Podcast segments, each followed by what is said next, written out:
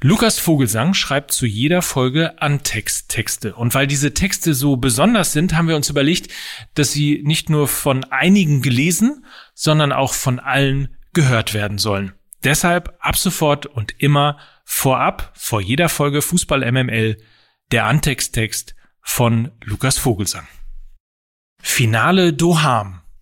Große Ereignisse werfen ihre Flutlichtschatten voraus, doch weil vor dem Pokal immer auch nach dem Finale ist und die Champions League längst ihre eigenen Gesetze hat, sprechen wir heute natürlich erst einmal über die Sonntagsszenen aus Lissabon, wo sich junge Männer im Konfettiregen erst Edelmetallvasen über den Kopf gestülpt und später noch eine Trommel vor den Bauch geschnallt haben, als wäre zumindest in Portugal schon Karneval. Das ganz große Henkel-Potpourri der Club-Europameister, die erst über den Kontinent gewalzt sind, um dann auf Trippelschritten auch das Finale hinter sich zu bringen. Ein Eiertanz, wie ihn sich nicht mal Oliver Kahn besser hätte ausdenken können. Die Luft an diesem Abend, sie schmeckte nach Testosteron und nach Tränen, nach Taumel und Trauer. Mit etwas Abstand aber muss man sich auch nochmal die Umstände auf der pelzigen Zunge zergehen lassen. Knospe es, was es wolle, denn dort bleibt ein Geschmäckle, weil auch Blutgeld Tore schießt und weil es nur ein bisschen Katar nicht geben kann. So klopfen wir den Bayern auf die breiten Schultern und versuchen gleichzeitig, sie noch am Ärmel zu erwischen, die Dialektik als Grätsche, mit der wir über den Boden der Tatsachen rutschen, über die Asche der Scheichs, immer nah an der Schmerzgrenze. Am Ende, hinten raus also, machen wir es nochmal ganz anders als die Bayern und verteilen Geschenke aus der Vergangenheit und aus dem Westen. Denn wo wir sind, ist immer unten. Viel Spaß!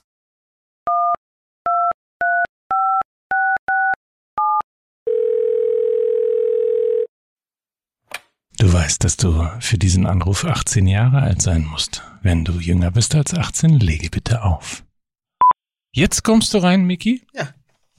Wie ihr hier sitzt, ihr sitzt wie in dieser Kotzkammer bei so Bruderschaften hier wieder, bei diesen, bei diesen schlagenden Verbindungen. Da gibt's ja auch mal diesen einen Raum, äh, wo die dann einfach so viel trinken und der dann irgendwie so kniehoch irgendwann mit Kotze gefüllt ist. Und so sitzt ihr hier, als hätten wir das heute vor uns. Und, und du kommst rein mit Schmiss. Mit Schmiss, ja. genau. mit Schmiss. Mit Schiss komme ich hier rein, was da wohl wieder eine Stunde für einen Käsefass Also man muss ganz kurz mal erzählen. Ja. Mike hat sich sehr beeilt. Er war noch heute früh bei der Pediküre oder beim Waxing. Ja. Und ist extra eine, also du bist durch ganz Hamburg gefahren, um eine halbe Stunde, nee, anderthalb Stunden früher hier zu sein. Und jetzt hat Mickey dich noch mal eine halbe Stunde warten lassen, weil er noch seinen Titel verteidigen musste als Richtig. Rocco Sifredi der Abstuhlung. Richtig, genau, genau. Also Mike war bei der Pediküre und ich als Kulturredakteur. Ich war gerade noch bei der Walküre. ich war noch gerade noch genossen. Ja. Ist dir da auch Angela Merkel in dem immer gleichen Kleid entgegengekommen? Selbstverständlich. Ja, wunderbar. Ja, ja, mein lieber Herr Vogelsang, ich habe gerade noch als ehemaliger Trainer von Werder Bremen habe ich gerade noch die Walküre genossen. War wunderbar, erinnerte mich an die tolle Zeit, in der ich unter anderem noch den späten Manfred Burgsmüller sehen konnte, der so ein paar schöne Arien gesungen hat. Es war toll. Ne? Das war übrigens Otto Rehagel. Ich war Otto Rehagel. Das ist wie bei der Sendung mit der Maus jetzt. Und das war Otto, Otto Rehagel. Das ist doch meine Liebling, das ist immer meine absolute Lieblings, das schön. sind meine absoluten Lieblingsradio-Comedies, wenn man die nicht so richtig gut erkennen kann und die dann ja immer wie in, des, dieser einen Radiocomedy, die ich irgendwo gehört habe, dann immer die nochmal anspricht. Äh, Jerome Boateng, was sagst du denn dazu? Ja, ich wollte mal, wollte mal sagen, das ist ja schön, dass wir schon noch die Champions League gewonnen haben. Und Thomas Müller, wie, was singst du denn da die ganze Ich, Zeit? ich versuche so die, oft ich versuch, das ich so- versuch die The Zone äh, äh, Zuschauer zu catchen, die beim Champions League Finale ab Ja. der 80. Minute es wird ja Sound untergespielt, weil keine Leute im Stadion das ist sind. richtig, ja. richtig. Und ich habe gehört, bei The Zone lief ab der 80. Minute durchgehend. Oh, wie ist das schön. wirklich? Oh, und ich dachte, ich leg das einfach so unter deinen Monolog drunter, damit wir auch so ein bisschen ne, für die Mover Ach und so. Shaker quasi Ja. so ein bisschen Aber die 80. Minute, das war ungefähr die Zeit, wo Katrin Müller-Hohenstein sich schon in München auf den, auf den Mittelstreifen gestellt hat, um Fans abzuwehren. Genau, die wollten aber eigentlich, die meisten wollten nur zum McDrive. die wussten gar nicht, dass Champions League Finale ist. Ähm, aber das mit diesen Fangesängen, ich muss ja zugeben, es ist jetzt, jetzt auch nicht die neueste Erfindung, das haben wir schon seit ein paar Wochen, aber ich habe wieder festgestellt, als ich jetzt proaktiv dann auch mal das Spiel geguckt habe, dass das für mich schon funktioniert. Also dieser, dieser, dieser, dieser Fan, das ist, das ist ja wahrscheinlich DJ John Munich, der da Ja. als Sound-DJ die Geräusche da Richtig, einspielt. richtig. Und für mich funktioniert das schon. Also ich, da, da kommt natürlich schon ein anderes Gefühl auf, als wenn du da nur jetzt irgendwie ein paar Schreie hörst und, und Hall. Ähm, und wenn man ehrlich ist, also wenn uns doch seit Jahren vorgegaukelt wird, dass der Fußball für die Fans sei, dann können sie uns auch vorspielen, dass es mit den Fans sei. Dann ist es doch letzten Endes auch schon scheißegal, oder? Aber, naja, Hast du meine, wieder einen sozialkritischen Ja, ich bin so ein Typ. Ja, ich bin so ein sozialkritischer. meine Tonspur war ja Belareti. Wo ich mir auch gedacht hab, Mensch, Musstest du das war ZDF schon, gucken? ich habe ZDF geschaut und es war immerhin schon der Mann, der uns das EM-Endspiel 96 nahegebracht hat, das Golden Goal von Bierhoff. Ja. Also ich höre den jetzt über über 25 Jahre Ja. und er ist immer noch da. Das hat mich Ja. gewundert. Und das Geile ist, er wusste aber auch genauso viel Spielernamen noch, wie ich zusammenbekommen würde aus der tschechischen Elf, äh, aus dem Finale 96. Ja, ich habe mich, ich hab mich ja auch über den Kommentator aufgeregt, was er da teilweise für einen Blödsinn erzählt hat, dass er mit dem Spiel überhaupt nichts zu tun hat. Und dann ist erst mal aufgefallen, ich habe Promi Big Brother geguckt mit deiner Hand. Aber es ist witzig. Ich habe lustigerweise, ja, also ich habe Sky geguckt ähm, und dann hat irgendjemand, mit dem ich zusammengeguckt habe, gefragt, wer wohl im ZDF kommentiert und dann sagt jemand anderes Belariti und dann sag ich noch nein das machen die nicht das ist doch jetzt mal vorbei Wirklich. Sag mal, was, Wieso? macht, was, Was macht ist denn der da im ZDF mit den Namen von den Spielern? Ja, der Reti. Schön. so Leute komm Aber, ich aber dass du dich da jetzt auch, dass du ausgerechnet da jetzt, du sagst, das ist vorbei, dass du, dass du versuchst, jemanden in die Rente zu schicken, der gerade mal zwei Jahre älter ist als du. Ne? so, So. Aber pass, pass auf, wir fangen heute mal anders an. Wir sind ja, Ja. mal wieder alle zusammen im Genau, Studio. genau. Das heißt, ich stelle heute mal Mike Nöcker vor. darf Ja. ich aber Ja. dann muss ich doch erst die Musik loslassen Ach so, stimmt, so ist ja das. Ich bringe das immer durcheinander, wenn ich hier bin. Ja Ja. Vergess, vergessen Sie alles, was Sie bisher gehört haben. seid ihr bereit Ja. ja dann Ja. Musik bitte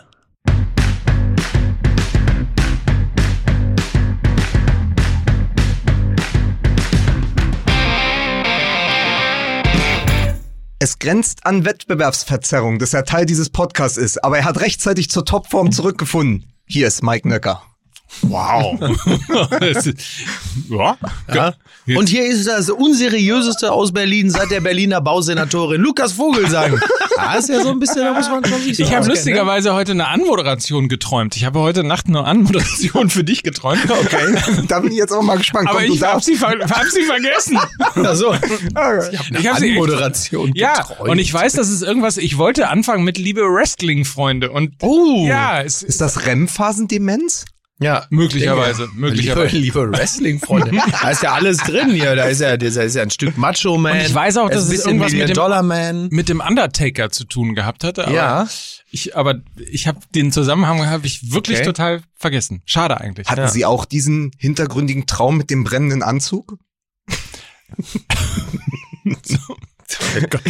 Dürfen wir an dieser Stelle bitte noch den Mann Ja. vorstellen, der direkt aus dem Stange wird. So, Hier, so. bitte. Nee, bitte, Freunde. Ja, Herzlich willkommen, hier ist Mickey Beisenherz. ich grüße ganz herzlich. Stimmt, ich habe auch noch eine Promi-Beobachtung gemacht im Stangelwitt. Der war nämlich von Augsburg. Wie heißt der? Ist das ein Niederlechner? Ist er nicht? Wie heißt denn der andere da? Der Niederlechner ist der, der aussieht wie meine Action-Man-Figur. genau. Äh, aber ist der von Augsburg, ne? Ja, Niederlechner ist der Mittelstürmer von Max. Ja, Äh, von, von, Von Augsburg. Max. Ja, dann war es Niederlechner. Genau, Ja. Niederlechner. Ja. Naja, ja, so dieses, da. das, Kind. Genau, das Kind. Das Kind, ja. genau, der Rainier war- Wolfcastle. Der war da. So, solche Leute sind da. Ja, Verrückt. ja, toll. Ne? Aber es ist jetzt auch von absoluten. Ist der Stange etwa die Augsburger Poppenkiste? Der Lass war uns, mit Frau da. lass uns, lasst uns reden über die größte äh, Pokalsensation in diesem Jahr. Unfassbare Dinge, unfassbare Szenen haben, sie- haben sich abgespielt. In Düren. Sie spielen jetzt gegen die Bayern in der ersten Runde äh, im DFB-Pokal. Toll. Ja. Ja. Wusstest du das eigentlich, Niki? Nee, w- wusste ich nicht. Ich weiß nur, Düren kenne ich nur daher, dass es, glaube ich, an der, ist es nicht an der belgischen Grenze, ne? vor allen Dingen, vor allen Dingen, vielleicht kann man das ja schon mal äh, so so als Teaser sozusagen loswerden. Ähm, die die Volkswagen Tailgate Tour kommt natürlich zurück zur ersten Runde DFB Pokal Ja. und wir wollen eigentlich nach Düren fahren, um natürlich irgendwie mal vorbeizuschauen, wie denn so das große Spiel gegen die äh, gegen die zukünftigen Weltpokalsieger ähm, denn auch dann stattfindet und Ja. wie es so läuft und so weiter und so fort. Und dann haben wir gelesen, beziehungsweise ich bin aufgeschreckt, weil Lukas mir eine eine Nachricht zukommen ließ, dass sie das Heimrecht tauschen wollen Ach was. und möglicherweise dann in der Allianz Arena spielen wollen. Weil, Du- pass echt? auf, weil Okay. in Düren nicht so viele Zuschauer ins Stadion passen. Das ist auch gut. Ich habe noch keine Ja, gut, Erklärung ja, dafür. Also Wobei- bitte unterlassen Sie das. Unterlassen Sie Genau. das. Ja. Sie begehen eine fußballerische Straftat. Ja, aber im Sinne des Infektionsschutzes macht das natürlich tatsächlich Ja, Sinn. klar. Du kannst halt in dein Dürener Stadion nicht so viele Leute reinlassen, aber wenn Ist doch eh ein wie viele, wie viele, ja. Ach so, stimmt, du hast recht. Aber in Düren ja, wobei, passen nicht ich mal viele ja, Geister rein, das ist das ja, Problem. wobei, wobei, das, also Stand jetzt ist es ein Geisterspiel, aber du weißt natürlich nicht, wie sich das entwickelt. Wenn das Armin in Laschet um die Ecke kommt. Wenn Armin Laschet um die Ecke guckt, ja, Armin Laschet wird natürlich sagen, du kannst ja doch 100.000 reinlassen, das ist doch kein Thema. Aber es kann ja tatsächlich sein, dass wie viele Fans hat so ein Verein wie Düren? Ich weiß es nicht. Äh, Insgesamt 2000 max. Wenn du die jetzt aber in die Allianz Arena packst, dann wird's ja gehen. Hat Martin Schulz eigentlich einen Dürenschal? Weiß man das schon? Ich weiß, also d- das Wort Düren kenne ich eigentlich nur als Zitat von Lothar Matthäus. Gutes Management kann dir viele Türen öffnen. ne?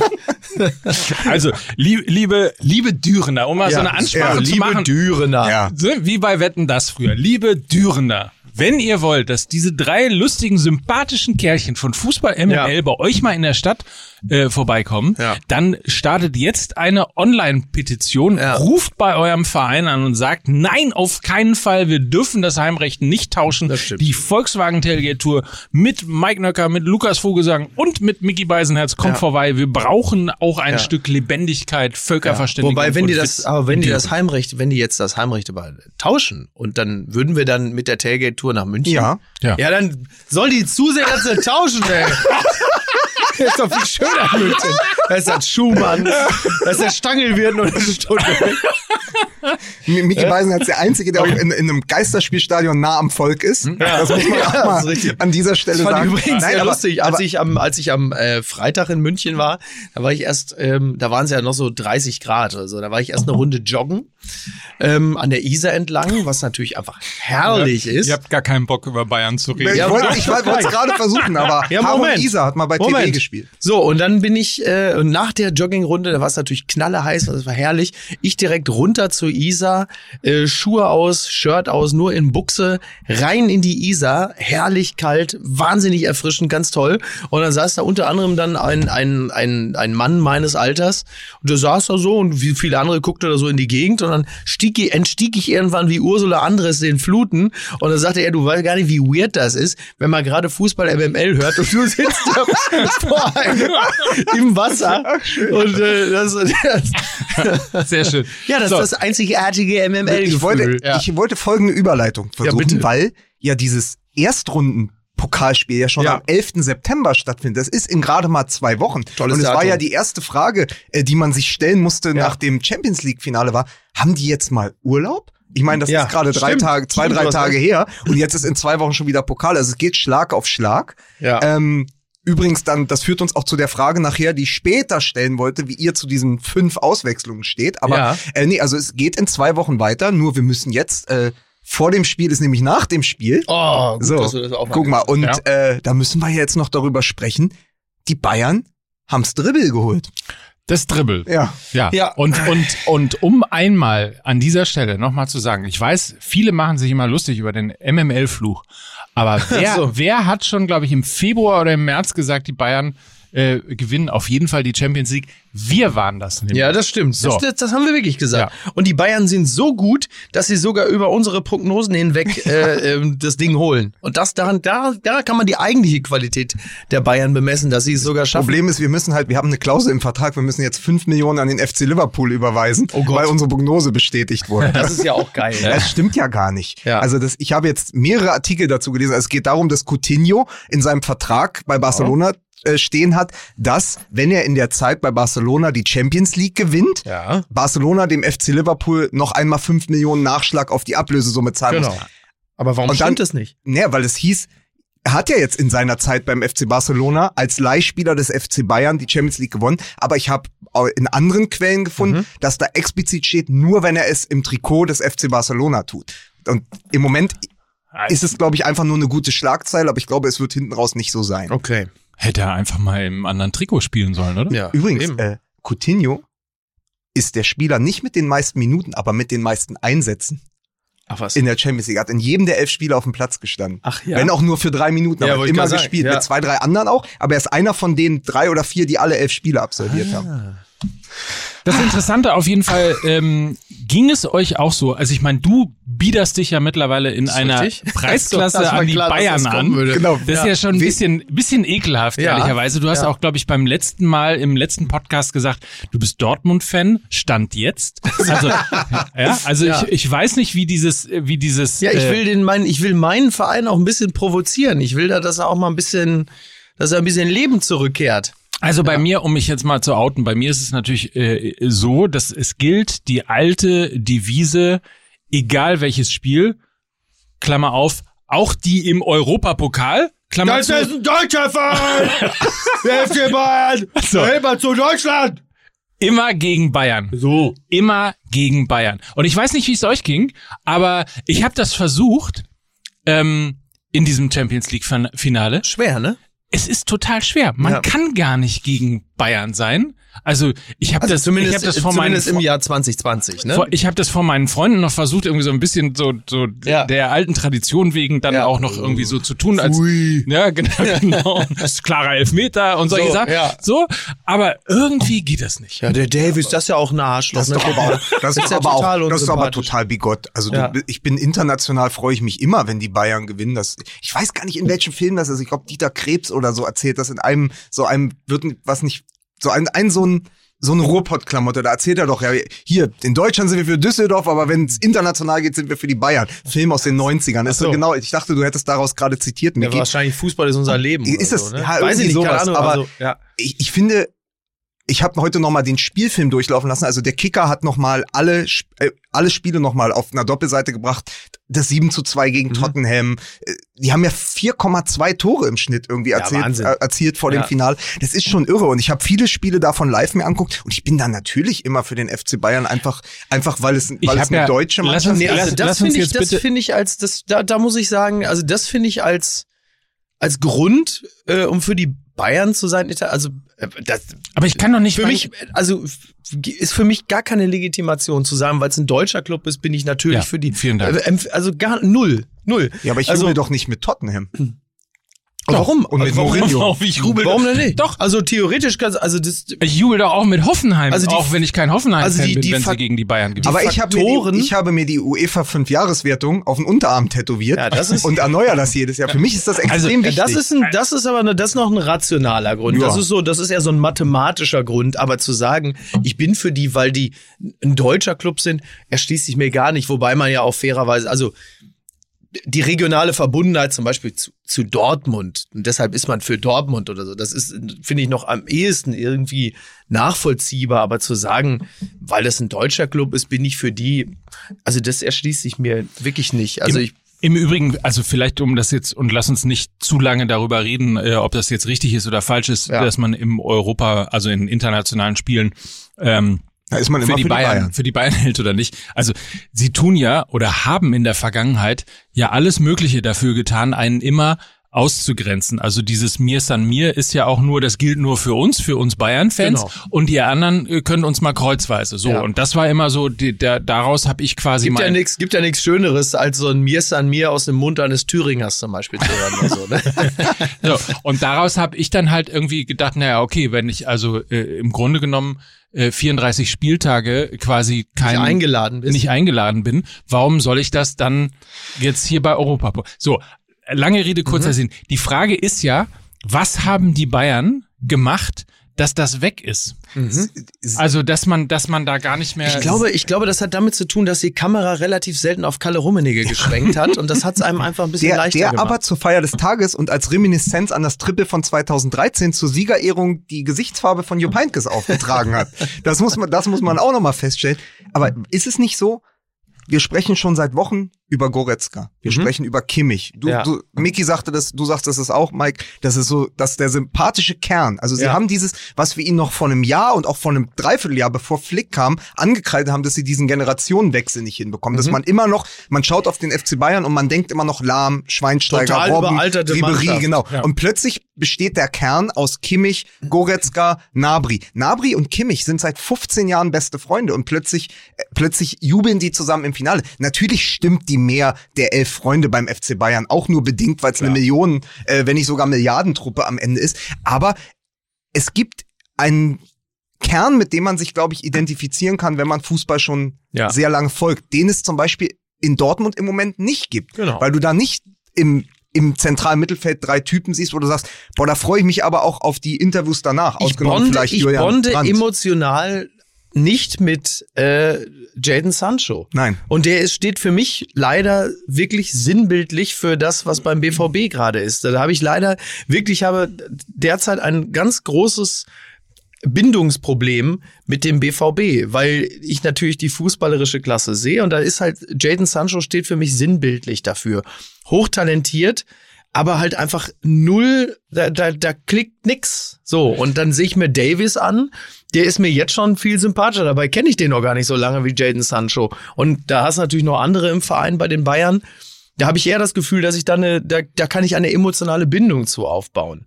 So, und äh, das, das heißt ja nicht, dass das jetzt für immer so bleiben wird. Aber das ist derzeit etwas, was ich empfinde und dagegen kann ich mich nun einfach nicht wehren, denn noch ist der Fußball ja auch äh, bis zu einem gewissen Grad Emotion. Ich würde mir auch eher wünschen, dass ich, äh, dass ich eine Zuneigung zu den Dortmunder Spielern entwickle, wie ich sie Teile für, für Teile der Bayern-Mannschaft gerade habe. Das fällt mir ja auch nicht leicht. ist ja nicht so, dass ich mich da hinsetze und sage, Mensch, das ist ja toll, dass ich, ähm, äh, dass ich äh, Alaba und Co. und äh, Nabri so sympathisch finde. Und da können die auch noch Fußball spielen. Also, Aber das Interessante ist ja, also das habe ich übrigens nicht, ich finde, ich erfreue mich sehr an Jaden Sancho und kann das Ja, auch fußballerisch. Ja, aber ich, also ich finde den auch als. ja, was als, hat er denn gesagt oder getan, wo du sagst, Mensch, das ist ja ein toller Typ. Gibt's irgendetwas? Also abseits dessen, dass er auf dem Platz tolle Dinge macht, wo du mal gesagt hättest, aber das scheint ein richtig guter Typ zu sein. Das war ja mal ein interessanter Satz. Oder das war ja witzig. Aber der Ja, hat gut, ja aber Humor. das hat ja streng genommen, hat Davis auch noch kein Interview gegeben, wo du das gesagt Aber hast. er hat die bessere Geschichte. Also, Zum Beispiel. also Das Ja. Interessante ist aber, dass ich würde sogar noch, was den Kader vom FC Bayern angeht, noch einen Schritt weitergehen. Da sind ja ausnahmslos mittlerweile alle oder fast alle sympathisch. Also du hast ja diese ganzen, diese ganzen Feindbilder sozusagen. jetzt meinen Namen nicht hören. Ja, aber das, aber, aber die sind ja alle Ja. der der Kahn, ne, de, dem über den man sich früher aufregen konnte. Neuer heißt er. Ähm, dann, äh, ich meine, der letzte, über den man irgendwie, wo man, äh, auf was habe ich mir über Luca Toni? Ich meine, wenn man sich heute über Neymar lustig macht, Ja, ja. weil der ständig irgendwie Ja, ja, lamentiert und so weiter. Ja. Was war Luca Toni für ein grauenvoller Spieler? Naja, ja, ja, Ja, total. aber Und, auch- also der letzte, den man natürlich Und richtig Robben hat, war. Robben. Nur Ja. Robben ist natürlich, wenn man, wenn man ihn äh, fair und äh, ehrlich beurteilt, natürlich Nein. hätte okay. Aber den, aber, den, aber, den, hat man natürlich gehasst. Ja, so, aber genau. den hast du natürlich Aber deshalb gehasst, weil du ihn. Oh, gefürchtet man hasst hast. niemanden Naja, also ich glaube, es ging relativ schnell. Also den müssten wir mal alte Folgen hören. Den 2017er, 2018er Lewandowski konnte man auch gut hassen. Stimmt, Wo ja, immer ja. nicht klar ist, geht er jetzt doch noch zu Real Madrid, dann der Beraterwechsel und so. Ja. Der hat nur irgendwann gesagt, pass mit auf, dem ich bin glaube, ich, das ist übrigens der ich einzige, glaube, mit dem ich auf, äh, mit dem ich auf, wie äh, Piech sagen würde, auf Distanz bin. Ja, Zu das dem ist aber auch okay. Lewandowski ist auch mit der Mannschaft größtenteils auf Distanz, Ja, aber richtig. am Ende ist er dann am nächsten Tag mit dem Henkelpott. Äh, Lewa- Lewandowski aufgewacht. liebt man ja auch nicht. Lewandowski achtet man Respekt. und respektiert ihn, aber den liebt man ja nicht. So. Ja, und der einzige, Hm. wo ich finde, daran sollten sich die Geister scheiden, ist im Moment Thomas Müller. Ich wusste, weil dass der Name jetzt kommen spielerisch in den letzten Wochen und vor allen Dingen in der Bundesliga auch über jeden Zweifel erhaben. Ich finde ihn aber im Gestus mittlerweile fast äh, in seinem eigenen Klischee erstarrt. Ja, Also ein, ein Mann, der als hängende Spitze als Co-Trainer auf dem Platz agiert und letztendlich 362 Sätze an den Mann gebracht hat. Ja? Ja. Also der, der redet ja mehr, als dass er Fußball spielt, weil er in dieser Rolle so aufgegangen ist und weil er auch gemerkt hat, die hören mich ja, Ja, ja. jetzt. Ich treibe das so voran. Also den finde ich mittlerweile in seiner Mir san mir bayerischen identitätsstiftenden Funktion, die er da hat, relativ überpaced und äh, deswegen ist der mir zum Beispiel gar nicht sympathisch, obwohl der der äh, Key-Sympathieträger sein muss. Das ist, auch der Name, nicht. das ist auch der Name, den ich bewusst nicht genannt Ja. habe. Genau das, weil du sagst, ein bisschen overpaced, äh, überprononziert. Ähm, er hat da also ein bisschen sein Mojo verloren. Ne? Es ist so wie, das ist so, wie- Thomas Müller ist ein bisschen wie Asitoni. Als Asitoni gemerkt hat, wofür die Leute ihn und sein Video gefeiert haben, da hat er sein Mojo verloren, als er es rausgefunden hat. Da hat er dann das zweite Video veröffentlicht, das war dann schon nicht mehr lustig. Also im Grunde genommen ist Thomas Müller ist der. Ja, und, und, und trotzdem muss man sagen, aber trotzdem muss man aber sagen, das eine ist die Sympathie, aber das andere ist wieder der Respekt für die Leistung. Also wenn man sich jetzt mal das Tor von Coman nochmal vergegenwärtigt, Ja. vergegenwärtigt, dann kommt der Ball in die Mitte und was Thomas Müller da macht, unter Bedrängnis, bei hohem Tempo den Ball so auf Kimmich abzulegen, Ja. in seiner, das wäre auch wieder diese Müllerhaftigkeit, da, um diese Flanke erst möglich zu machen. Das ist unwahrscheinlich gut. Ja. Aber das eine ist halt mit den Füßen und das andere ist eben mit dem Mund. Ja, und ja. mit den Füßen finde ich ihn grandios in dieser Saison und mit dem Mund ist einfach, es ist zwei, drei Stufen zu viel. Ja, er ist jetzt schon, er ist jetzt schon der Sepp Meier äh, acht Jahre nach Beendigung der Karriere. Das ist ein bisschen früh halt, ne? So. Ist ein bisschen viel Sepp Meier. Der hat noch keine Auf- Ente gefangen. Ja. Mit bloßen Händen. Ja. Aber das führt mich zu der Frage, die ich auch mitgebracht habe aus Berlin. Wenn ihr jetzt Yogi Löw wärt, ja, würdet ihr, und heute wär, würde die Europameisterschaft anfangen, würdet ihr Thomas Müller zurückholen in die ja, wenn Nationalmannschaft? ich Jogi Löw wäre, nicht. Aber wenn ich an der Position von Bundestrainer- Löw wäre, dann vermutlich schon. Weil du, dann denkst du dir, ja klar, also da bist du ja wieder, du sagst, du musst die besten Spieler mitnehmen. Und dann drängt sich Thomas Müller nun wirklich auf. Und er hat ja nun jegliche sportliche Legitimation, ähm, mitgenommen zu werden. Also warum sollte ich mich auch dem, übrigens auch, wenn es dann schief geht und du hast ja nicht mitgenommen, warum soll ich mich der, der öffentlichen Schelte aussetzen? Dann nehme ich ihn doch lieber mit. Ah, pff. Also äh, sportlich spricht ja alles dafür gerade. Ist ja jetzt auch nicht zu alt. Also jemand, der gerade die Champions League gewonnen hat und nebenbei auch äh, Barcelona auf dem Weg dorthin 8 zu 2 abgefertigt hat und Chelsea und was nicht alles. Natürlich Der hat ist die- so jemand hat für so einen Wettbewerb äh, geeignet, mitgenommen zu werden. Europas Elite in Grund und Boden gelabert, der Ja. Typ. Das muss man einfach feststellen. Wird, ich würde ja sagen, ihm wird zu Verhängnis, ihm, wird zum Verhängnis, dass die Europameisterschaft erst in einem Jahr ist. Genau. Er muss jetzt, Genau. er muss jetzt die, die Leistung, Die Leistung irgendwie kompensieren. Konservieren. Genau, das hatte ich, hatte ich jetzt auch. Wir haben Konservieren, gen- genau dasselbe hatten. Ich habe ja in, in München, in Schwabing im Biergarten äh, den Champions League gesehen. Offensichtlich übrigens auch im äh, selben Biergarten, in dem auch Thomas Bräuch gesessen hatte. Und ähm, und da habe ich auch gesagt, so dass das was, also Nik Niklas Süle ist der große Profiteur davon, dass die EM verschoben ist. Und Thomas Müller wird wahrscheinlich derjenige sein, ähm, zu dessen Lasten das er ist. Wichtige Frage, hat Thomas Bräuch dort im Biergarten gesessen und auf seinen Kopfhörern Mozart gehört und Ja, äh, ja. ein Buch gelesen? Ja, Hegel? hat er, hat er, Ja, ja, ja, klar, gut. ja, ja, Ja. das ist richtig. Sonst ja. wäre ich enttäuscht, wäre Ja. ich da. Ja. Ja. Ja. Nee, aber es war so. Nee, aber äh, Mike, äh, Daran habe ich ihn auch erkannt. ja. überleg mal, du wärst Bundestrainer. Mhm. Würdest du Thomas Müller jetzt mitnehmen zur EM oder in einem Jahr? Also ein vor- vorlauter Typ, der ständig reinredet und äh, viel plappert. Ich meine, seit drei Jahren So. schleppe ich den doch hier mit. richtig. Ne? Also insofern, richtig. schwer, also schwer, schwer zu sagen. Ich, das, ich, ich habe noch keine abschließende Meinung. Ähm, grundsätzlich ist es ja so, dass der äh, an den bisherigen Ergebnissen der Generationenwechsel vielleicht ein bisschen zu drastisch und zu früh eingeleitet worden ist in der Nationalmannschaft. Keine Ahnung. Ich äh, echt, es ist es ist total schwer.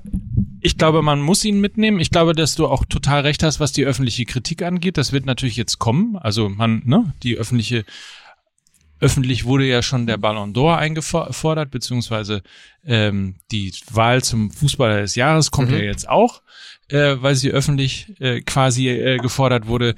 Ich nehme mal an, dass, dass ähm, die Stimmen jetzt auch lauter werden, Müller mitzunehmen. Ich bin aber ehrlicherweise, und dann muss ich den Ball, glaube ich, mal wieder äh, zurückgeben, die Spielidee oder die, die Kaderidee, die äh, Jogi Löw im Moment gerade hat, ich glaube, da passt er gar nicht mehr rein, oder?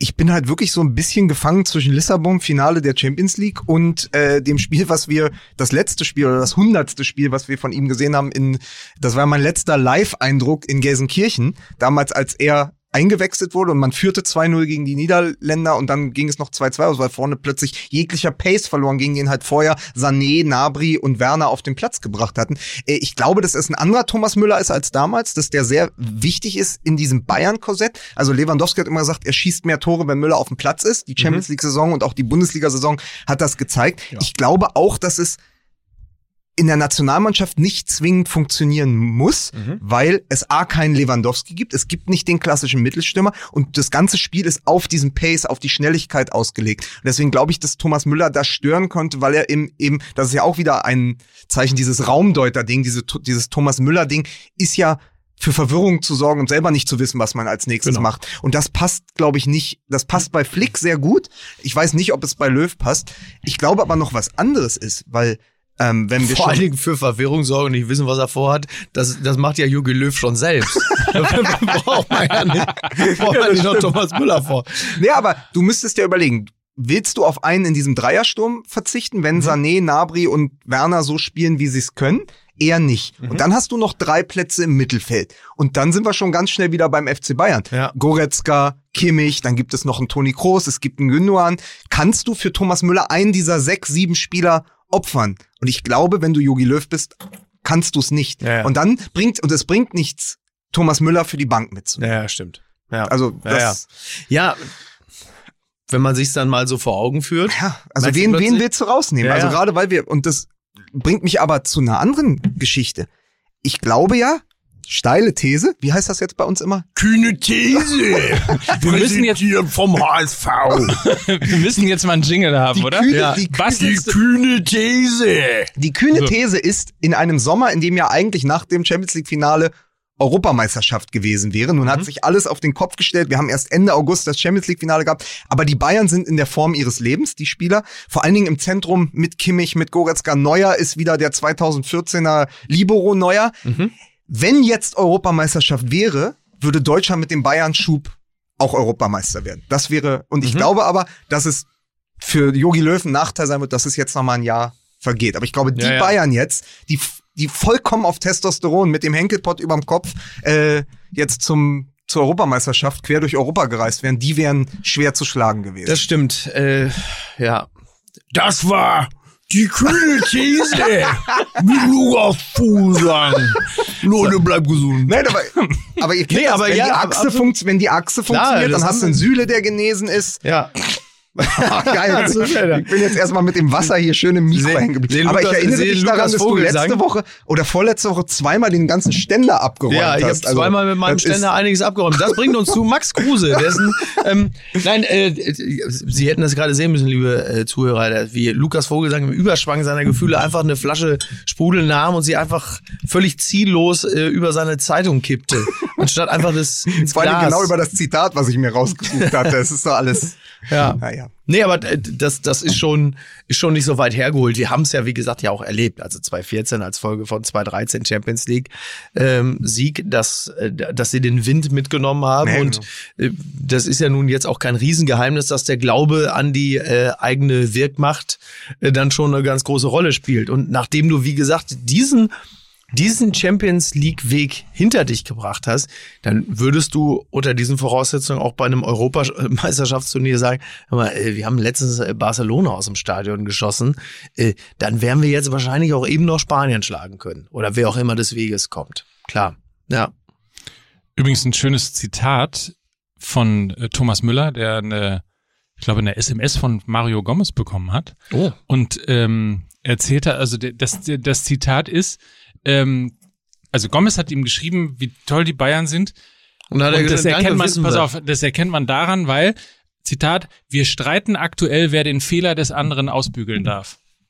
Was natürlich ein sehr geiler Satz ist. Ja, ja. Ähm, und du merkst einfach, äh, das sind, übrigens, äh, ich wollte gerade sagen, elf Freunde, ganz kurze Frage. Ähm, hat elf Freunde auch äh, boykottiert, dass diese Katar Champions League ähm, getickert wird oder ist es Ich weiß gar nicht, ich weiß gar nicht, wie man auf elffreunde.de kommt. Ach so.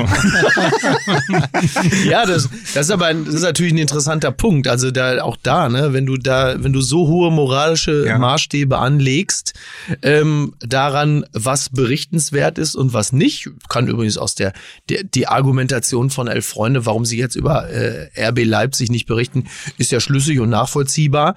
Aber du machst da natürlich auch eine riesen Flanke auf, weil du ähm, künftig kannst du ja immer fragen, ach wieso und warum äh, berichtet ihr dann über äh, das Champions League Oder Finale, Werder wo das Bremen, wenn solange die das- Wiesenhof vorne Genau, drauf genau, haben, ja, das ist- absolut. Das geht in dieselbe Genau, Richtung. genau. Naja, ich meine, im Moment ist gerade ein, ein, ein, in der Charité wird ein Kreml-Kritiker äh, behandelt, der einen Giftanschlag offensichtlich äh, überlebt hat.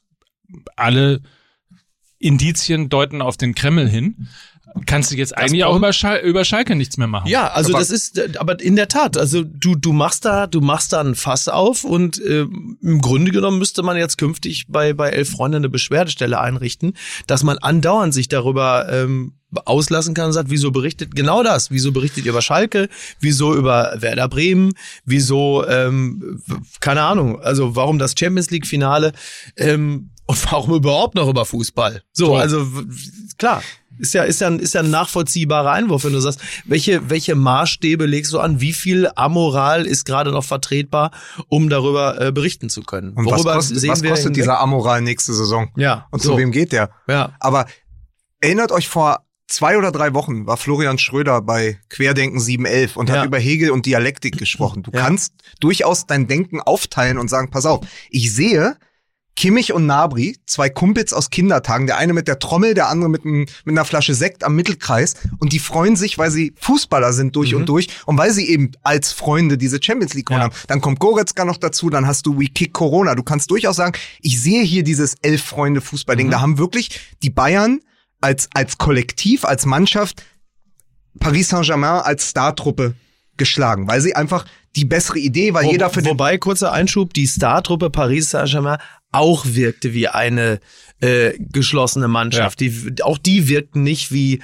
zusammengekaufte Einzelteile, sondern auch denen ähm, war glaubhaft abzunehmen, dass das eine, eine Mannschaft ist, die sich, die auch in sich meine, gesund mein, zusammengewachsen ist. meine persönliche Dialektik erlaubt mir aber nicht drei Gedanken Alles zu haben. klar, verstehe. So, das, dann explodiert mir Ja, der Kopf. Nein, okay. ich weiß genau, was du meinst, vor allen Dingen, weil Tuchel mit dem Mittelfeld, mit, Her mit äh, Herrera, mit äh, Paredes und Marquinhos auch ja eigentlich so eine Arbeitertruppe auf den Platz gestellt. hat. Das Mhm. Ja. stimmt auch, aber ich glaube trotzdem, dass am Ende die mannschaftliche Geschlossenheit größer war Ja, bei den Bayern und auch dieser, äh, dieser Wille zum Sieg dieser Generation Kimmich, diese Ja. 95, 96er Jahrgänge, ähm, dass die unbedingt das holen wollten. Jetzt hast du das und du hast das Gefühl, was Mike beschreibt.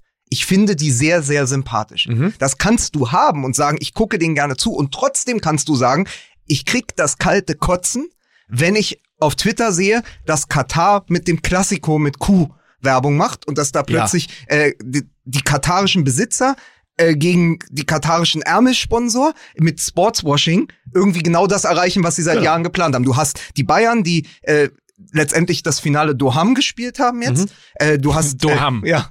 Und du hast äh, seit Jahren äh, die Problematik mit dem Flughafen, der ja auch Sponsor der Bayern ist. Sie fliegen dahin ins Trainingslager. Absolut. Äh, Guardiola war lange äh, Teil dieses oder ist, glaube ich, noch äh, Teil dieser ganzen katarischen Werbemaschinerie. Also und du kannst hingehen und sagen, pass auf, das ist nicht mehr mein Fußball, wenn da Katar gegen ein bisschen weniger Katar spielt. Genau. Und das stimmt, das unterschreibe ich auch. Und gleichzeitig kannst du's, musst du es aber den Spielern nicht absprechen. Und das sind zwei verschiedene Gedanken und man darf beide haben. Genau, das ist genau, das ist, äh, als ich mich dann äh, ja auch zu einem öffentlichen Statement äh, über die über den FC Bayern habe hinreißen lassen, habe ich ja nicht zeitgleich äh, nicht gleichzeitig ausgeblendet, was äh, was da alles schief läuft. Genau das, was du gerade beschrieben hast. Aber ich sehe dann das musst du ja auch erstmal das rein sportliche sehen und die die äh, elf gegen elf, die da spielen und freue mich dann halt einfach mit denen, die das sehr leidenschaftlich und äh, auch äh, durchaus sympathisch tun. Und trotzdem weiß ich natürlich, also es gibt in diesem Falle schon ein richtiges Leben im Falschen, wenn man es abgekoppelt betrachtet. Ich finde aber, ich finde aber übrigens, weil du gerade gesagt hast, äh, Katar gegen ein bisschen Katar. Ich finde ehrlicherweise ein bisschen Katar gibt's dann nicht. Also Blutgeld ist Blutgeld, ob es nun irgendwie äh, eine Milliarde sind oder 30 Millionen äh, pro Jahr, äh, ist einfach äh, auch ehrlicherweise das. Also wenn man sich etwas suchen möchte, was man am FC Bayern noch richtig scheiße findet, dann ist es genau das. Also Ja, dann sind klar. es, dann ist es die Promotour nach Katar, die jedes Jahr äh, stattfindet. Äh, und und ehrlicherweise muss ich sagen, ein ein Verein, ähm, der 700 Millionen Euro Umsatz macht, der äh, wie Thomas Tuchel gerade gesagt hat, ähm, auf dem Weg ist, der beste Verein äh, der Welt zu werden, äh, dass, dass das nicht ohne diese Kohle stattfinden kann, weil es ist ja am, am Ende des Tages, wenn, wenn Katar die 30 Millionen äh, nicht zahlt, kommt ja irgendjemand anders. Also das Ja, Geld ja. ist dann ja nicht weg oder reißt ein Riesenloch. Das wird in- aber dann, Kalle Rummenigge würde jetzt vermutlich reinspringen und sagen, so einfach ist das nicht. Schätze ich mal. Bestimmt. Aber ich finde es trotzdem, ich finde äh, trotzdem es schade bis beschissen, ähm, dass, klar. es, dass Aber es da bei einem, bei einem Verein, der das Geld nicht braucht, ähm, keine Haltung gibt gegenüber, äh, gegenüber Blutgeld. Das war ja auch der Punkt, den äh, der Kollege David Bedürftig bei ntv.de angesprochen hat. Da gab es ja diesen Artikel darüber, dass, dass das schmutzigste Finale aller Zeiten ist. Und ähm, er sagt ja, es ist schön, wenn man einen Spieler wie Goretzka oder auch Kimmich dafür lobt, dass sie We Kick Corona äh, ins Leben gerufen haben, dass sie sich auch mal politisch und gegen Rassismus positionieren. Aber wieso hört man von den Bayern-Spielern nie etwas, wenn es um Katar und Menschenrechte geht? Ich weiß, das ist sehr viel verlangt, aber es ist genau das. Also da, das geht ja in dieselbe Richtung. Musst du dich nicht da eigentlich auch positionieren, wenn du dich damit rühmst, dass du dich jederzeit positionierst als Fußballer oder Verein? Oder ist da ganz klar, steht da eben der Sponsor, in diesem Fall der Ärmelsponsor, über der Moral und der Ethik? Fairerweise muss man natürlich sagen, äh, dass natürlich mit der Geste des Jahres viel von dem, was wir gerade gesprochen haben, natürlich auch wettgemacht worden ist. Ne? Das ist richtig. Ja, also da, da muss man, das muss man nochmal ganz klar sagen. Also als, als Kalle Rummenigge da die Hand von Dietmar Hopp, was er natürlich heute nicht mehr machen würde wegen der Abstandsregel, aber als er die Hand von Dietmar Hopp nahm, hat er im Grunde genommen das Jahr 2020 auch ein bisschen vorweggenommen, als er sagt, wir müssen die Alten schützen. Und das war für mich deswegen auch völlig zu Recht die Geste des Jahres. Das überwiegt die, das bisschen Blutgeld aus Katar. Ähm, kann nicht das in den Dreck ziehen, was Kalle Rummenigge da für der Karl-Heinz, das ist der Karl-Heinz, ja, der für die Dietmar Hopp da getan hat. Das Aber möchte ich nur sagen. Aber ist nicht diese Ärmelgeschichte beim FC Bayern im Grunde auch Scheichwerbung? das muss man noch mal untersuchen, oder? Wie oft hast du den jetzt schon gebracht? Ich weiß nicht, in, in dieser Staffel noch Nee, gar ich hab nicht. den noch nicht, ich hab den nicht, nee, Nein? er kam mir relativ frisch vor. Ja, du hast ich doch, wusste es auch wenn nicht. man, Mir ist man der beim Spazieren eingefallen, Ja. äh, auf dem Weg zum Finale. Ja. Da dachte ich, habe ich den schon mal gemacht? In Nee, aber Kopf also- schon, aber also man hat an meiner Reaktion, die jetzt kaum merklich war, also gerade auch so, ich hab so, ne, das war nein, nein, nein, das war das ehrlichste Lachen Ja. in drei Jahren MML Ja, von ja. dir. Ja, also, Ich mache hier, ich führe hier Striche. nee, man hat Ja. so ein leises, bei mir wirklich so ein anerkennendes, sehr gut. also, weil ich den, der kam mir sehr frisch vor. Ja, Leute, muss man mal sagen. Ja. Tuchel hat übrigens gesagt, er hat manchmal das Gefühl, er trainiert einen Underdog. Also Stichwort Elf Freunde, Team, Mhm. Teamgeist und so weiter, was du ja auch gerade eben beschrieben hast, dass man jetzt nicht das Gefühl hatte, dass da irgendwie äh, elf Individualisten oder oder 20 Individualisten im, im Kader stehen, ähm, sondern er sagt irgendwie, die, die haben das hingekriegt, so einen Teamgeist da aufzubauen, ähm, der Zitat ihm manchmal das Gefühl gibt, er würde einen Underdog trainieren. wirklich? ja. hat er gesagt, ja. Ja gut, wenn du einen Trainer hast, der auch aussieht, äh, als, als äh, würde er irgendwie drei Stunden in einer Schlange stehen mit Lebensmittelmarken, um dann mal so eine Bananenschale zu, zu bekommen, an der er dann so den ganzen Tag, dann kommst du dir wahrscheinlich wirklich irgendwann vor, als bist du so eine kleine Truppe aus der Favela. Ähm, das glaub, schweißt vermutlich ist das zusammen. Erfolgshunger. Das ist Erfolgshunger, Ja, das ist richtig. Wie hat euch denn Tuchel gefallen? Der ja als Ach, du willst uns sagen, ich Nein, weiß, nicht, Wo was soll's jetzt denn hin? Wo, ich ich sehe es nicht kommen. Jetzt kommt Wo wieder das Nöckersche Gejanke darüber, dass Thomas Tuchel nicht mehr Dortmund-Trainer ist. Ähm, äh, es ist, es ist so, dass Thomas Tuchel ja offenkundig in der Lage ist, ein Star-Ensemble zu führen. Denn äh, die Mannschaft äh, von Paris Saint-Germain ist sicherlich nicht, nicht einfach, was die Charaktere und Individuen angeht. Und es ist ihm ja offenkundig gelungen, diese Mannschaft nicht nur mehrfach zum Meister zu machen, oder zweimal, ne? Zweimal. Ja, wobei einmal ist die Saison abgebrochen. Wie viel, wie viel ist er jetzt einmal Meister mit Paris geworden? Ich glaube zweimal, ne? Zweimal, Plus ne? Pokalsieger. Er hätte ja, Ja. auch das Triple, Ja. sogar das Quadruple holen können. Ja, und sie auf jeden Fall ins äh. Champions League Finale zu führen, in dem sie ja übrigens auch ziemlich gut aufgetreten sind, muss man auch sagen. Die Ja. haben ja jetzt nicht krachend das Champions League Finale äh, verloren, sondern sie waren ja nahezu ebenbürtig, hatten ja ihre Chancen, hätten sogar auch mal einen Elfer kriegen können, also da war ja einiges drin. Also ist Thomas Thomas Tuchel ja nach allem, was wir sehen können, ein guter Trainer. So, und Und er war gerade nach dem äh, Finaleinzug ähm, unglaublich emotional, wie ich das gar nicht kannte von ihm. Also zum einen hat er ja erzählt, wie er als junger Trainer oder noch als Spieler früher die Champions League Hymne gehört hat und dann die großen Vereine gesehen hat. AC Mailand hat so ein bisschen so ein bisschen ins Schwelgen geraten, was jeder von uns kennt, diese Ja. Flutlichtromantik, Ja. wie die 90er waren und ähm, und da hat er mal ein bisschen Einblicke gegeben, so ins Seelenleben. Das macht er ganz selten. Und ich fand einen Spruch von ihm ganz gut. Er hat gesagt, wenn wir die Bayern schlagen, dann wollen wir neben dem Champions League Pokal aber auch noch die deutsche Meisterschale überreicht bekommen, weil dann haben wir Dortmund, Leipzig und die Bayern Ach, eliminiert. schön. Dann sind wir offiziell deutscher Meister. gut, ja, das ja. fand ich ein sehr gutes Zitat. Da musste ich sogar mal lachen. Und das kenne ich bei Tuchel gar das nicht. ist richtig. Ich fand ihn auch, also durchaus sympathisch. Er hatte sehr unterhaltende, ähm, sehr offene Momente ähm, und insofern fast schon eine Charmoffensive. Ne? Ja, und jetzt, und dann, aber irgendjemand hat ihm gesagt, dass das gut kommt, wenn er da auf der Kühlbox sitzt, ne? Deswegen ist er nie wieder von der Kühlbox runtergekommen.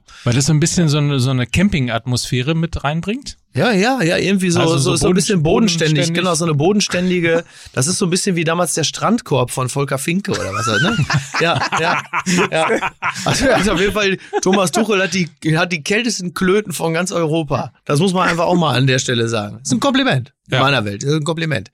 Ähm, wir müssen noch mal kurz darüber sprechen, dass es ja diese Überlegung gibt, die Champions League dahingehend zu reformieren. Also die UEFA, äh, Schäferin, äh, sie wollen gerade überprüfen, ob dieses Finalturnier äh, nicht künftig auch so ausgespielt wird. Ich glaube, das kann man auch abkürzen und sagen, nein, wird es nicht. Aber Und zwar aus ganz einfachen Gründen, weil das natürlich einfach, da fehlt dann ein, ein Rückspiel jeweils Ja. und äh, sehr viel Geld. Geld. Ja. Und wenn da sehr viel Geld fehlt, ohne Not, dann wird es nicht gemacht. Und ich glaube, das ist dann auch Also- mit der Champions League, weil an sich ist das Prinzip natürlich geil. Denn die Möglichkeit, dass plötzlich mal ein Olympique Lyon die Champions League gewinnt, ist ja ein realistisches Szenario. Also um den, um den Wettbewerb spannend zu halten und die Durchlässigkeit auch für vergleichsweise kleine Clubs zu erhöhen, die erhöht sich natürlich, äh, wenn man das Turnier so spielt. Nur praktisch wird das einfach aufgrund der mangelnden Einnahmen nicht passieren. es würde ja der ganzen Salamitaktik der letzten Jahre entgegenlaufen, wo sie wirklich, glaube ich, das Achtel- und Viertelfinale gefühlt über 16 Wochen irgendwie ausgeweitet Ja. haben. Also sind nur die Achtelfinals der einen Gruppe, dann Woche später die der anderen. Also alles, Genau. was man in zwei Wochen spielen könnte, ist heute in drei oder vier Wochen. Ja. Und dann sagst du plötzlich, nee, wir verzichten einfach nochmal auf so und so viele Spiele. Richtig. Äh, da geht natürlich den Sponsoren auch extrem viel übers Ja. Fernsehen verloren. Ich glaube auch, dass das der ausschlaggebende Punkt sein wird, dass es nicht stattfindet. Ich fänd's aber großartig. Es sei denn, man holt einfach viel, viel mehr Vereine in die Champions League mit rein. Das ist ja ein probates Mittel, Ja. um ähm, sich Stimmen zu kaufen. Das also richtig. wir haben ja jetzt, glaube ich, mittlerweile in der FIFA gibt es ja mehr äh, Landesverbände, also Staatslandesverbände, Ja. als es überhaupt Länder auf der Welt gibt. also, jeder hat ja weiß eine nicht, Stimme. Ich weiß nicht, was dieser FIFA-Hass schon wieder soll. Gerade eben ist Gianni Infantino vom FIFA-Ethikrat, also von allen Verdächtigungen freigesprochen worden. Ist er doch? Ja, der hat dann sich haben wir ja- uns geirrt. Ja, also es ist, glaube ich, die Staatsanwaltschaft, äh, die, äh, also die Schweizer Staatsanwaltschaft ermittelt zwar noch, aber die, der FIFA-Ethikrat hat schon gesagt, nee, nee, nee, nee, nee, komm, Freunde, da kann nichts sein. Also der hat sich vielleicht mehrfach, hat sich der Infantino mit demjenigen getroffen, der gegen ihn ermitteln soll, aber das, das ist nix. Das ist nix. Also ich lasse mir von euch, die, die FIFA lasse ich mir von euch nicht kaputt machen. Übrigens, UEFA, was mir FIFA, gerade Solange der Infantino keine Oppositionellen vergiftet, ist eigentlich alles okay mit der FIFA. Übrigens, was ich, ähm, was mir gerade einfällt, weil wir so lange über Thomas Müller, den netten Thomas Ja. Müller, äh, geredet haben, der sich gerne mal vielleicht auch ähm, etwas zu weit oder zu viel redet. Äh, habt ihr mitbekommen, dass er, wie ich finde oder es empfunden habe, extrem übel gegen äh, Nico Kovac nachgetreten hat? Nein, das habe ich nicht mitbekommen. Und zwar ist er im Interview bei Sky gefragt worden, wie viel Anteil ähm, der Trainer hat Oh, an diesem okay. Erfolg. Ja. und hat dann gesagt, der äh, Trainer hat großen Anteil, also Flick ist ja sowieso irgendwie sehr äh, und ja offensichtlich auch äh, zu Recht gelobt Ja. worden. Trainer hat äh, großen Anteil, bla bla bla, alles toll, alles super. Äh, und sagte dann folgenden Satz, der Trainer ist der Einzige, der Entscheidungen treffen darf. Und deshalb ist er für den Erfolg und auch für den Miss Misserfolg verantwortlich. Und hat zumindest bei mir, kann sein, dass ich falsch interpretiert habe, aber so ein bisschen so suggeriert, als seien sozusagen die, die, weil auch gespr gesprochen würde über die sch schlechte Phase am Anfang und so weiter und so fort. Ähm, ich empfand das irgendwie als übles Nachtreten Mhm. in Richtung Nico Kovac, dass jetzt eben, wo Flick da ist, ist alles wieder gut und der ist der Einzige, der sozusagen die Entscheidungen getroffen hat, ähm, die, die ja auch, äh, die jetzt den Erfolg gebracht haben und Ja, so weiter. es- Fand ich, ist aber auch, es ist aber auch so, wenn einer öffentlich, wenn ein Trainer öffentlich vor die Presse tritt und sagt zu einem 30-Jährigen, wir reden ja nicht über Thomas Müller, der irgendwie 36 ist und vom Abstellgleis kommt, sondern sagt, pass auf, der ist nur noch Notnagel. Den lass ich spielen, wenn Not am Mann ist. Ja, das ist- 30-Jähriger, Trippelsieger auch schon damals Ja. und Weltmeister und sagt, naja, der Thomas Müller in meinem Konzept und sagt, äh, sagt gleichzeitig, und das ist ja dann auch ein Zitat, was auch auf Thomas Müller gemünzt war, wir können nicht 200 fahren, Ja, ja, das äh, wenn wir eigentlich nur 100 auf die Bahn bringen. So. Das, das- waren alles Aussagen, die so klar äh, auch eine Respektlosigkeit und ein Zerwürfnis innerhalb dieser Mannschaft gezeigt hat. Und dann überlebst du beim FC Bayern nicht. Und ich sage dir, Lewandowski, da ist ja dieses Zitat überliefert, komm, wir machen das jetzt ohne den Trainer fertig, beim, beim, beim Double in der ersten Kovac-Saison.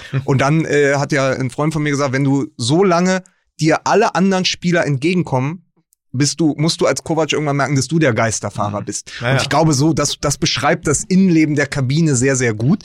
Und Thomas Müller, wenn du Thomas Müller gegen dich hast beim FC Bayern, dann ist es eben auch relativ schnell vorbei, weil er so ein Kabinenspieler ist. Und das siehst du jetzt. Und er folgt halt Flick. Und ich finde es aber in dieser Auseinandersetzung legitim. Es ist ja kein richtiges Nachtreten. Er hat ja nicht gesagt, äh, dank an Nico Kovac, dass wir gegen Eintracht Frankfurt verloren haben, da sind wir ihn endlich los gewesen. Sondern er sagt es ja durch die Blume. Das finde ich aber auch im, äh, in einem Moment des Erfolgs, wo dann auch Emotionen hochkochen, nach so einer langen Saison, finde ich das äh, okay, vollkommen verstehe in ich, Ordnung. verstehe ich, ja. Und- Hatte ich, hatte ich ehrlicherweise nicht mehr so drauf. Man, Also man muss insofern- aber sagen, der Hansi Flick schön und gut, aber der wichtigste Trainer in dieser Saison für die Bayern ist Adi Hütter. Hätten die Bayern nicht äh, im November 1 Tja. zu 5 in Frankfurt verloren, ausgerechnet in Frankfurt, wäre Kovac wahrscheinlich nicht gegangen worden. Übrigens, Zumindest nicht unsere, so- so übrigens früh. unsere erste Prognose. Ja, also jeder hatte ja seine. Ja. Miki hat gesagt, zehnter Spieltag, Nico Kovac muss gehen. Du hast Ja. gesagt, Diekmeyer trifft in der 93. Minute gegen den HSV. Stimmt. Äh, und ich habe dann mit euch zusammen gesagt, äh, dass die Bayern die Champions League gewinnen.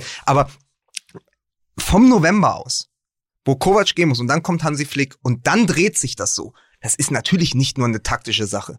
Selbstverständlich hat Flick mit seinem mit dieser Pressingmaschine, die er da gebaut hat, sehr, sehr viel beigetragen, dass das auf dem Platz so funktioniert. Aber der hat vor allen Dingen die Kabine zurückgewonnen. Ja, und dann dieses Zitat auch, er ist ein, er ist ein Mensch und deswegen zählt da das Menschliche. Du siehst ja, musst ja nur die Jubelszenen am Ende Genau. sehen. Die folgen diesem Menschen. Und Kovac ist niemand gefolgt. Aber da sind wir insofern bei einem interessanten Punkt, weil das erleben wir ja bei Tuchel auch, ne? Also das, das Tuchel, das haben wir, glaube ich, auch sehr schnell, als er in Paris angefangen hat, beobachtet, dass er versucht hat, jeden Spieler auf eine gewisse Art und Weise individuell zu sehen. Also Neymar, äh, Neymar sein zu lassen, also den Künstler sein zu lassen und, und äh, eben und mit unterschiedlichen Mitteln unterschiedliche Spieler einzufangen und sie als Team zu formen Ja. was Hansi Flick ja offensichtlich auch gelungen ist. Und ich glaube, das ist so ein, so ein bisschen auch so der neue Stil, der so langsam rauskommt. Also ich, es ist jetzt schwer, ähm, äh, da den, den FC St. Pauli jetzt mit reinzubringen, aber Ja, nur weil, das schaffst ja, du sehe ich trotzdem. allerdings auch so. ja. Ja, Ach, ähm, das schaffst du. jetzt bin ich wirklich gespannt. Nee, bin sehr Nein, gespannt, aber dadurch, dass ich das halt ein bisschen äh, in der letzten Saison mitbekommen habe, da war eben auch diese Situation, dass der Trainer komplett die äh, Kabine verloren hat. Also, dass wirklich alle gesagt haben, es ist, es ist eine totale Katastrophe und äh, dass halt auch noch ein Trainer quasi vom, vom alten Schlag, wie man immer so schön sagt, äh, dann gewesen ist. Also der, der sozusagen Disziplin einfordert und Härte und bla. Ähm, und, und ja, man hat so ein bisschen das Gefühl, so langsam ähm, der, die Art und Weise, wie Trainer ähm, eine ne Mannschaft trainieren, Ja. kommt so langsam irgendwie im 21. Also willst, Jahrhundert also an. willst du behaupten, dass Ede Geier höchstwahrscheinlich nicht mehr Trainer von Borussia Dortmund wird? Ah, da Aber muss man bei, ja, aber da muss man bei, bei Kovac, Ede aber, Geier ist das natürlich. aber muss man bei Kovac nicht einfach konstatieren, dir mal einen rosafarbenen Pulli um den Hals legen, macht aus dir noch keinen Münchner, ne? Leute, Ja. Leute, Leute, pass auf, bevor, Ja, bevor weil genau. wir haben ich, ja, also wir haben muss, ja, ich wir, muss gleich wir haben ja heute, machen. wir Das haben ja heute keinen offiziellen Partner, Ja. aber ich habe euch für diesen Werbeblock Ich habe Geschenke mitgebracht. mitgebracht. Hass, Hass, Ja. Hass. Der, der Onkel, der Onkel aus dem Westen, ähm, hat, hat was mitgebracht. Zum einen gibt es hier für euch, ähm, wenn ihr, wenn man verstehen will, wie es dazu kommen konnte, dass 1999 noch das Viertelfinale in der Champions League, der erste FC Kaiserslautern gegen Bayern München war. Und dass das, dass das 21 Jahre später ein Ding der Unmöglichkeit ist. Ja. Wenn man verstehen will, wie Katar gegen Katar spielen konnte jetzt Ja. im Finale. Gibt es ein Buch, das ich euch ans Herz lege? Es ist Samstag rausgekommen vom Kollegen von Johannes Ehrmann, früher mit mir bei Ah, Elf ja. Freunde und äh, beim Tagesspiegel. Er hat die Karriere und die Geschichte von Andy Buck aufgeschrieben. Geil. Andy Buck, genannt Turbo, so heißt auch das Buch im Recht- Tropenverlag. recht- rechter Flügel, ne? Genau, rechter Flügel ist ähnlich wie Christian Gentner zweimal deutscher Meister geworden, ohne beim FC Bayern München gespielt zu haben, nämlich unter Ich weiß genau. Äh, also ich glaube Kaiserslautern. ja, mit Rehagel. 98 der Aufstieg. Und ist er dann sogar 2-7 Nein, nein, nein, nein. 1992 erster 92. gesamtdeutscher Meister mit dem VfB Stuttgart. Ach, Stuttgart. Und, Stu Ach so, nur es war Stuttgart nicht 2-7, sondern ah. Und Andy Buck stand auf dem Platz in der ersten Champions League Saison, die Rudi Völler ja mit Olympique Marseille gewonnen Ja. hat und hat dann gesehen in all den Jahren und darum geht's, es ist jetzt nicht nur eine Autobiografie, wo er erzählt, wie es war, sondern wie sich der Fußball zu dem verändert hat, was es heute ist. Also es war ganz schön, äh, mein Freund, der Philosoph Wolfram Eilenberger, hat äh, dieses Buch gelesen, hat vorgeschlagen, es zu nennen, ähm, wie die Bundesliga ihren schnellsten Spieler abhing. Ja. Und so ein bisschen geht es darum. Es geht darum, wie sich der Fußball verändert hat. Und äh, Johannes Ehrmann hat diese Geschichte aufgeschrieben, wo sich ein Ex-Profi aus dem Innern heraus, einer, der unter am Anfang unter Daum und Rehage gespielt hat und am Ende unter Rangnick, ja, Geil, der, ja. der noch äh, mit Libero angefangen hat und am Ende in der Viererkette stand und seine Karriere unter Klopp in Mainz beendet hat, wie der die Veränderung des Fußballs das ist interessant. Ganz toll. Und äh, Ja. wie gesagt, Wolfram Einberger sagt, Johannes Ehrmann erzählt diese Geschichte, als wären es die letzten zwei Minuten Bayern gegen Menu ein Thriller. Oh, toll. und jeder von euch, ich gucke jetzt hier mal in die Widmung, das ist für Mike. Ach, da freue ich mich Und das sehr. ist Vielen Dank. Also Turbo Dankeschön. Dankeschön. seit ähm, Samstag im Tropenverlag und äh, am Freitag äh, Wunderbar. große große Premiere im Deutschen Fußballmuseum in Dortmund äh, mit Andy Buck und Johannes Ehrmann. Es ist wirklich sehr sehr sehr interessant, Das werde ich mir, werde ich mir direkt äh, durchlesen. Sobald ich mit den Nickel Boys durch bin, kommt dann die, ja, was ist, statt Nickel Boys sind es dann die äh, Pf- Pfennig äh, Fuchser. oder was? Nein, aber es, es zeigt dir wirklich diesen Aufstieg der Spielerberater, Ja. die Macht Ja, geil. Spiele, wenn du dann wirklich in Kaiserslautern warst und du warst in Stuttgart und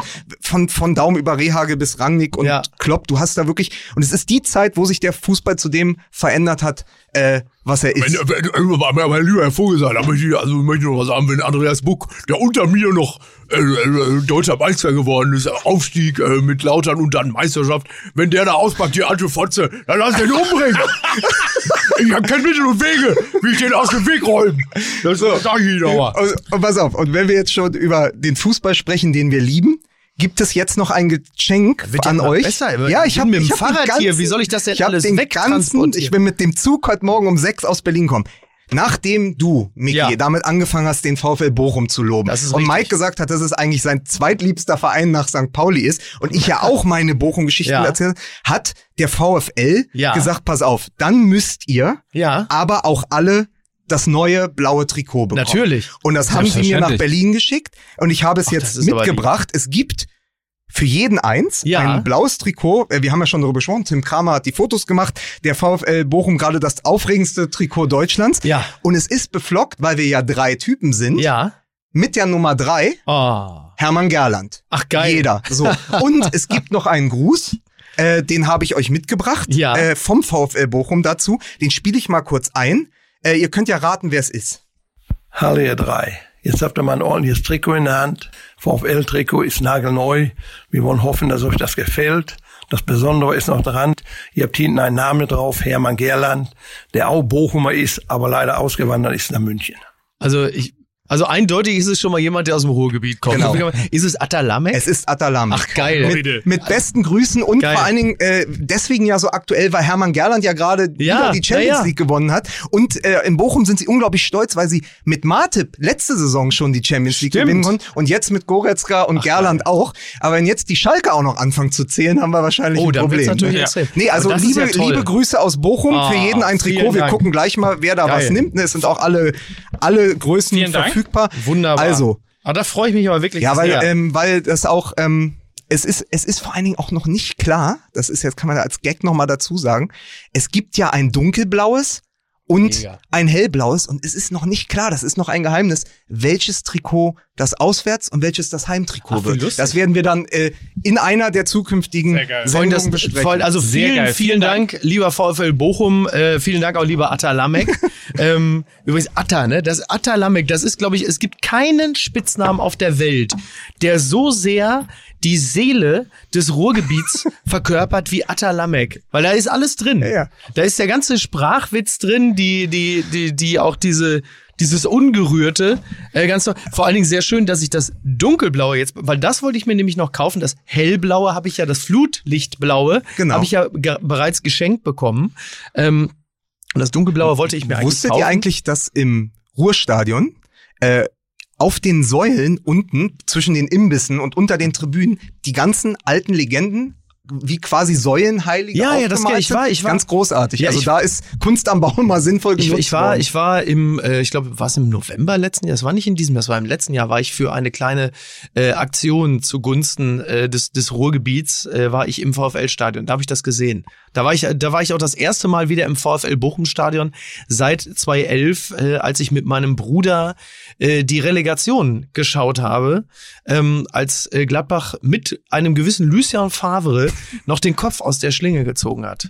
Das war ähm, Aber ich finde das, ich finde das immer so geil, weil die Bochum ja auch erzählt haben, ja, und dann ist der Martip und hat die Ja, Champions ja. League geholt und der, diese Verbundenheit und natürlich muss der andererseits ein bisschen von Bochum entfernt, ein paar Kilometer, blutet natürlich den Schalkern. Den muss klar. ja, also Ja, ich habe heute Morgen gelesen, sie wollen jetzt Seat Kolasinac zurückholen, also Ja. so ein bisschen noch diesen Spirit aus der, äh, aus der eigenen, naja, ich, so richtig Schmiede ist es ja nicht, die kommen ja alle meist vom VfB Stuttgart und sind Ja, ja. die Jugend von Schalke, aber so, das mal zurückzuholen, was man verloren hat. Aber wenn du überlegst, es standen am Ende, glaube ich, fünf Ex-Schalker im Champions League-Finale, ne? Ja. das ist ja, Ja. auch so eine komplett irre Zahl. Ja, mehr, mehr übrigens als Dortmunder. Ja, ja die, die aktuelle Situation des FC Schalke, die können wir demnächst auch nochmal besprechen. Aber als ich diese Ich äh, glaube, wir Kolan- kommen nicht drum rum. Kola ich denke wir, auch. Kolasinac-Meldung hörte oder las, da war mein erster Gedanke, und das ist, glaube ich, auch leider das Realistische, warum sollte er? Also, weil die sie diese, diese Gehaltsobergrenze haben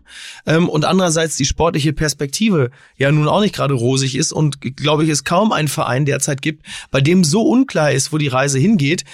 Und diese Faktoren zusammenzählend, dachte ich, warum sollte jemand jetzt von, von Arsenal dorthin gehen? Also, ich wünsche denen wirklich nur alles Gute. Ja. Selbst als Dortmunder denke ich, wäre doch toll, wenn es einen Ruhrgebietsverein gäbe, Genau. äh, wie den FC Schalke, der, der oben äh, ins Regal greifen kann. Nur es gibt derzeit ganz wenig äh, Faktoren, die das in irgendeiner Art und Weise begünstigen können. Ich glaube aber, das, Gan- dieser Transfer wäre so der erste Teil einer von langer Hand geplanten Charmoffensive, um mal wieder nach diesem Ganzen, was passiert ist, um den um den Verein näher am Volk zu sein, weil so könnte es passieren, dass mal wieder ein Seat am Trainingsplatz parkt. Oh, der Riesenaufbau.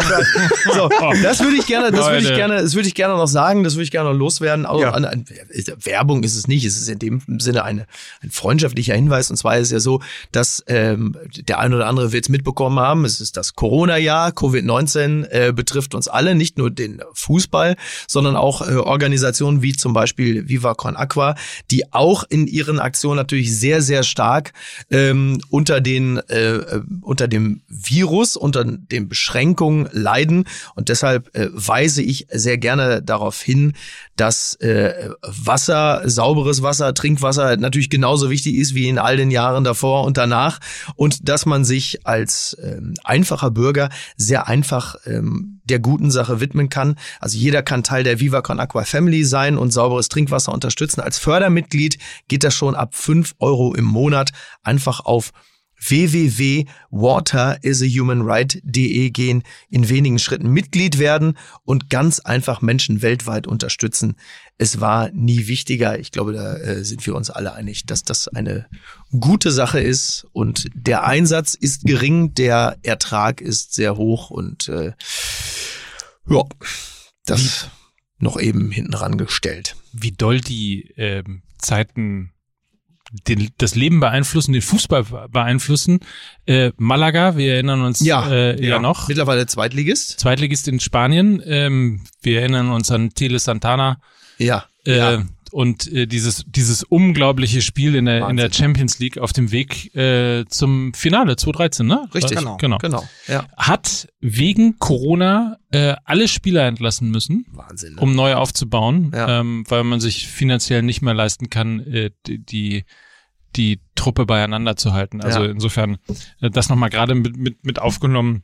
Es ist einfach äh, ja Wahnsinn, wa was es für Zeiten gibt und wahrscheinlich auch Wahnsinn, äh, wenn man sich dann den Boden, äh, den Bogen wieder in Richtung FC Bayern, Katar und, und eben andere Dinge im, im Fußball spannt. Mhm. Darf ich jetzt, glaub darf ich jetzt endlich sagen? Corona ist ein Brennglas.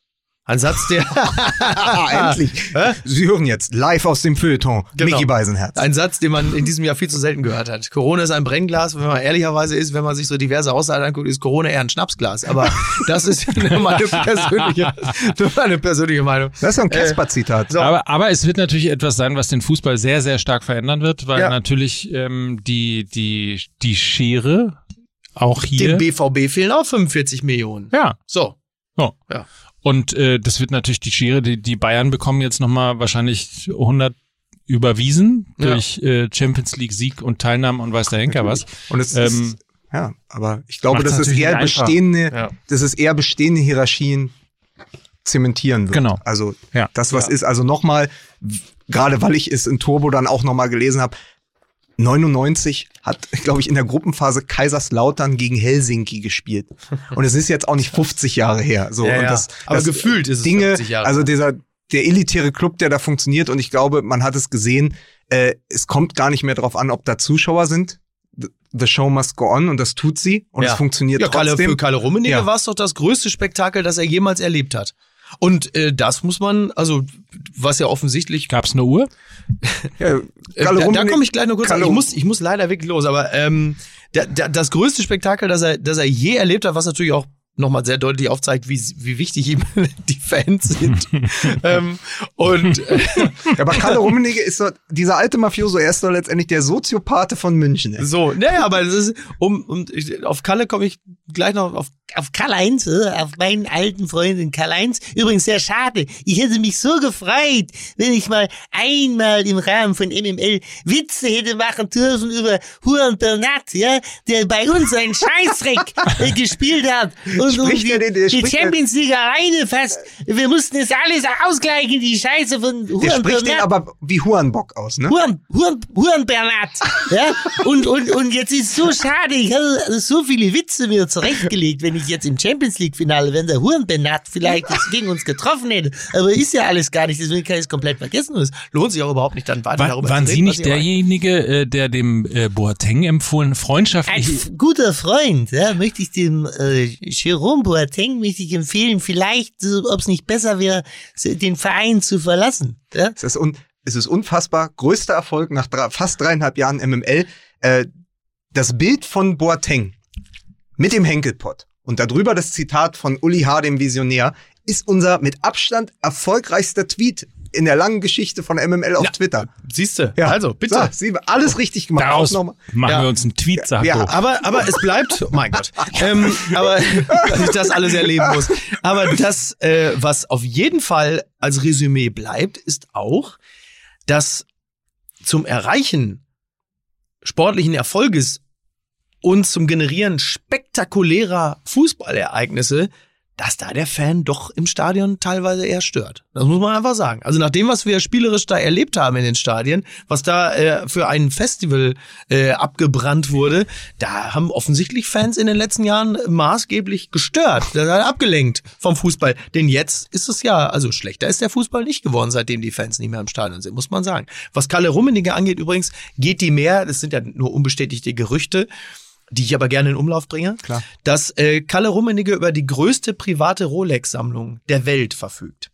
Ist jetzt, man, man blickt jetzt nicht in erstaunte Gesichter, weil man jetzt nicht, weil es ist jetzt nicht so, dass man sagt, das hätte ich ja von dem nie erwartet, aber Ja. dass es die größte, angeblich die größte private Rolex-Sammlung der Welt ist. Ich kann jetzt Ja, das leider. wundert mich nicht. Die Bayern haben ja auch mit der Flickflack auf die Gegner geschossen. so, mir reicht's jetzt.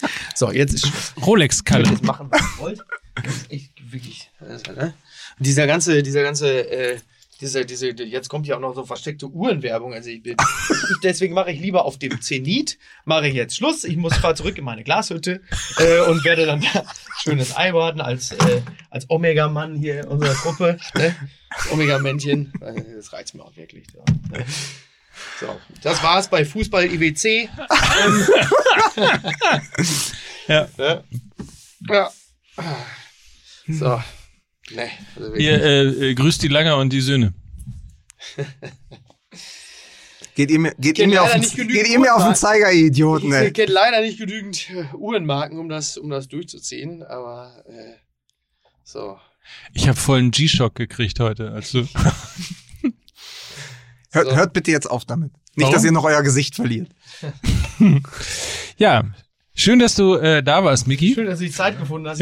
Was, was, was die Hörer machen jetzt noch nicht zwei, sehen drei können, Stunden also Micky weiter. Beisenherz versucht jetzt alle Geschenke in Ja. seinem Hoodie vorne in dieser Känguru-Tasche seines Genau. Hoodies unterzubringen, in diesem Beutel und hat gleichzeitig aber auch so eine, aus Berlin kennt man das, so eine ABC-Schützenmütze auf. So, so eine, damit man ihn auch sieht, wenn er jetzt ins neblige Wetter von Hamburg geht. Ja, so sieht's nämlich aus. War schön. Vielen Dank Ja. für die Geschenke. Das, Genau. ähm, man nimmt ja manchmal solche Bücher entgegen und sagt, ja, ja, die, das werde ich mal lesen. Dieses Buch werde ich sofort lesen, sobald ich äh, in den nächsten zwei, drei Tagen mit dem anderen durch bin, weil es sich wirklich wahnsinnig spannend anhört. Da habe ich voll Bock drauf. Und vor allen Dingen äh, richtig toll, worauf ich mich freue, nächste Woche äh, Berlin-Premiere äh, bei uns am Vereinsheim. Ja, Also äh, am gut. schönsten Fußballort der Welt, Sehr bei gut. Berolina Mitte. besser geht's ja nicht. Fantastisch. So, ich muss los. Tschüss. Ich muss ja Frau Rührei machen.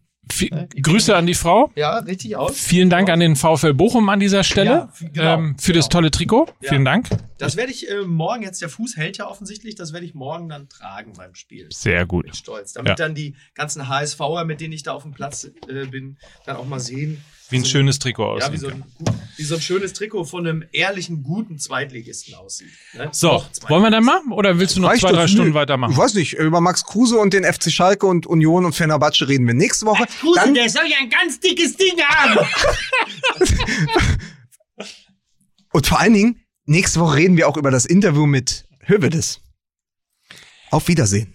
Schöne Woche. Tschüss. Dieser Podcast wird produziert von Podstars bei OMR.